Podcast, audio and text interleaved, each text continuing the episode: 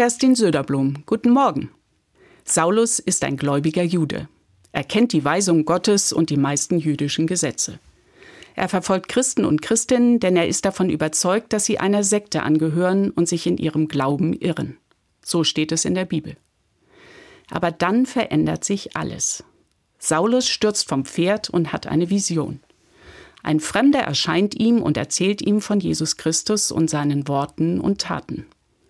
Und genau in dem Moment weiß Saulus, hier passiert was Besonderes. Die Energie, die er spürt, haut ihn um und verändert sein Leben für immer. Er ändert sogar seinen Namen. Aus Saulus wird Paulus. Von da an ist Paulus der wichtigste Prediger für die Sache von Jesus Christus. Er besucht viele Regionen in Südeuropa und Kleinasien. Er begegnet Menschen in Städten und auf dem Land und gründet Gemeinden. Dabei ist ihm immer eines besonders wichtig.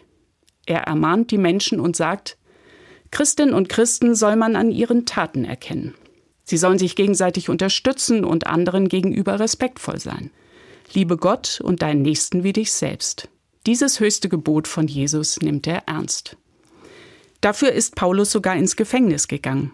Die Römer haben ihn eingesperrt. Und obwohl er selbst Gewalt erlebt, hält Paulus daran fest.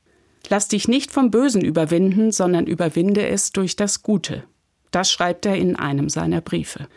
Und hat dabei seine eigene Geschichte vor Augen. Früher ist er derjenige gewesen, der grausam gehandelt hat. Im Gefängnis hat er Zeit, sich an sein früheres Ich zu erinnern und zu begreifen, wie sehr er sich damals geirrt hat. Gleichzeitig ist er dankbar, dass er die Chance bekommen hat, sich zu ändern. Er hat eingesehen, Nächstenliebe ist der bessere Weg und führt zu einem guten Leben für alle. Kerstin Söderblom, Mainz, Evangelische Kirche.